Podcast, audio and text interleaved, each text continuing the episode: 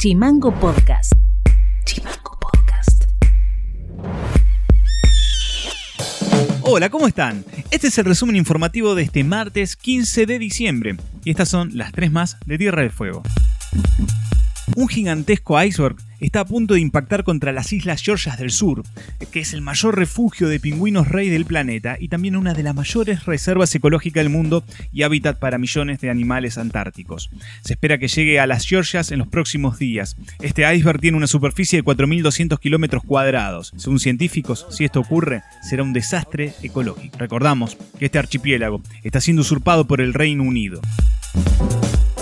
El doctor Carlos Guglielmi se refirió con pesar al altísimo número de pacientes alojados en la unidad de terapia intensiva del Hospital Regional de Ushuaia que no logran sobreponerse al COVID. El doctor aclaró que el porcentaje de fallecidos en terapia intensiva es muy alto, es de un 80%, y de cada 10 que entran a terapia, solo 2 salen. Esto en parte se debe a que no existe un tratamiento, lo que se hace es un paliativo y combaten lo que produce el coronavirus, aclaró el doctor.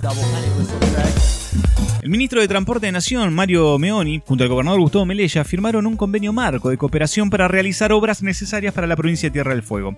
Entre ellos se busca aumentar un 20% la capacidad de amarre del puerto Ushuaia y además la construcción de una terminal de ómnibus que beneficiará a cerca de 80.000 pasajeros de la región.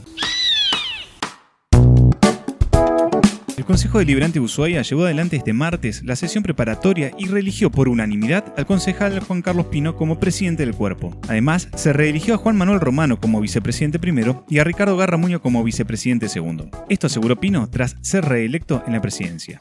Bueno, por supuesto le agradezco a, los concejales eh, por haber estado presente en la sesión sin duda, este, bueno, creo que eso tiene que ver también con, con cómo llevamos adelante el Consejo Liberante, ¿no? Todos entienden de que, de que acá estamos haciendo un reclamo justo, que estamos llevando una obra adelante porque va a beneficiar a los vecinos, a toda la ciudad, al Consejo, a la planta del Consejo Liberante. Bueno, por supuesto agradecerle a los seis concejales que sé que, que esta no tiene nada que ver con, con la discusión financiera que muchas veces tenemos con el intendente, ¿no? Mm.